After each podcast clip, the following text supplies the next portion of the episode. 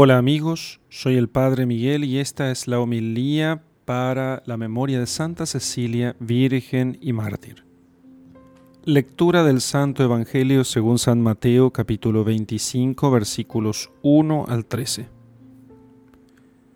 En aquel tiempo, Jesús dijo a sus discípulos esta parábola.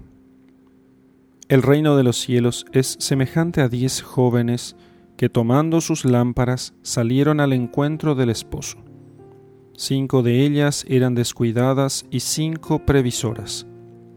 Las descuidadas llevaron sus lámparas, pero no llevaron aceite para llenarlas de nuevo. Las previsoras, en cambio, llevaron cada una un frasco de aceite junto con su lámpara. Como el esposo tardaba, les entró sueño a todas y se durmieron. A medianoche se oyó un grito. Ya viene el esposo, salgan a su encuentro.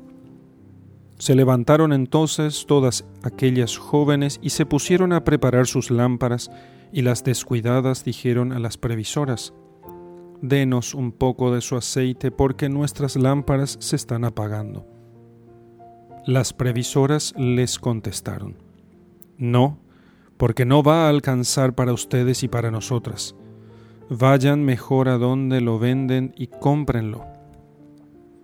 Mientras aquellas iban a comprarlo, llegó el esposo, y las que estaban listas entraron con él al banquete de bodas, y se cerró la puerta. Más tarde llegaron las otras jóvenes y dijeron, Señor, Señor, ábrenos. Pero él les respondió, yo les aseguro que no las conozco. Estén pues preparados, porque no saben ni el día ni la hora. Palabra del Señor.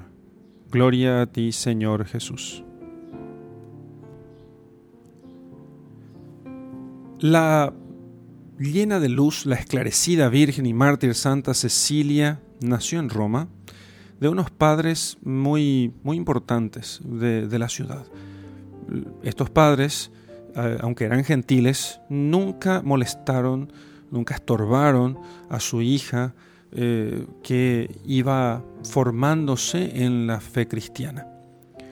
Ella siempre tenía consigo el libro de los Evangelios y procuraba poner por obra todo lo que aprendía allí de nuestro Señor Jesucristo. A él le consagró su virginidad sus padres le casaron contra su voluntad con un, con un muchacho llamado Valeriano. Vino el día en que se habían de celebrar las bodas y estando todos con muy alegres y en, fiesta, regocijo, solo Cecilia, eh, vestida de seda y oro, estaba triste y llorosa. Y llamando aparte a su esposo le dijo, quiero contarte, te hago saber que tengo en mi compañía un ángel que guarda mi virginidad, el cual quiere que me respetes. Valeriano, escuchando ante, esta revelación, le responde, pues hazme ver a este ángel que dices que está en tu compañía. Entonces Cecilia le dijo, necesario será, si quieres verlo, que primero creas en Jesucristo y te bautices. Y como Valeriano mostró ganas de hacerlo eh, y le preguntó quién le iba a enseñar la doctrina de la fe y quién le bautizaría, ella le envió a la, a la Vía Apia junto al Papa San Urbano, de, de cuya mano recibió el bautismo. Y luego Valeriano vio un ángel que llevaba dos grandes coronas, dos espléndidas coronas. Volvió Valeriano a Cecilia y le, le, le contó lo sucedido lo cual, eh, habiendo referido también a Tiburcio, su hermano, también le condujo a Tiburcio a la fe y hizo que Tiburcio se bautizara con, Máximo, su compañero de armas también, su compañero de, en la milicia. Todo eso lo supo el, prefecto Almaquio y entonces los mandó prender, los mandó eh, apresar y torturar. Eh, ambos alcanzaron la corona del martirio. Y los cuerpos, los sagrados cuerpos de estos mártires, los recogió secretamente, ¿quién? Cecilia, la Virgen Cecilia, y los enterró en el cementerio de Pretextato, en Roma. Entonces, como socorriese a los mártires que estaban en las, eh, en las cárceles y públicamente comenzó a predicar a Jesucristo, Almaquio la hizo apresar también a ella.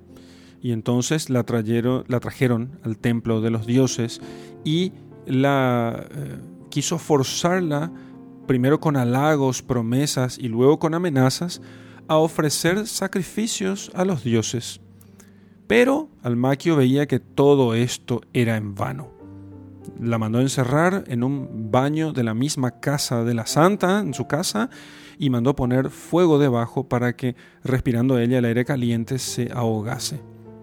Pero el Señor le guardó todo un día y toda una noche, y ella no solo no eh, no, no, no enfermó ni no se debilitó, sino que antes llena de gozo cantaba ella con los ángeles las alabanzas de Cristo. Enterado al maquio, dio orden que allí mismo le cortasen la cabeza, y aunque el verdugo la hirió tres veces, no le pudo cortar la cabeza. Aquellos que habían visto semejante prodigio estaban eh, recogieron la sangre, de Cecilia con esponjas y lienzos para guardarla como reliquias. Pasaron así tres días en que ella consolaba a los que la visitaban y finalmente entregó su alma a, Dios y, así murió Cecilia. Entonces, queridos hermanos, cuando, los ministros, que los, los, policías que apresaron a la santa, la llevaban al tribunal del prefecto, le rogaban que ella, que, pensara en sí misma y que, que llevase una vida tranquila con su hermosura, su nobleza, sus riquezas, que por qué va a perder la vida, por qué va a hacer, va, que piense en ella antes de, de decir cualquier cosa que molestase al prefecto.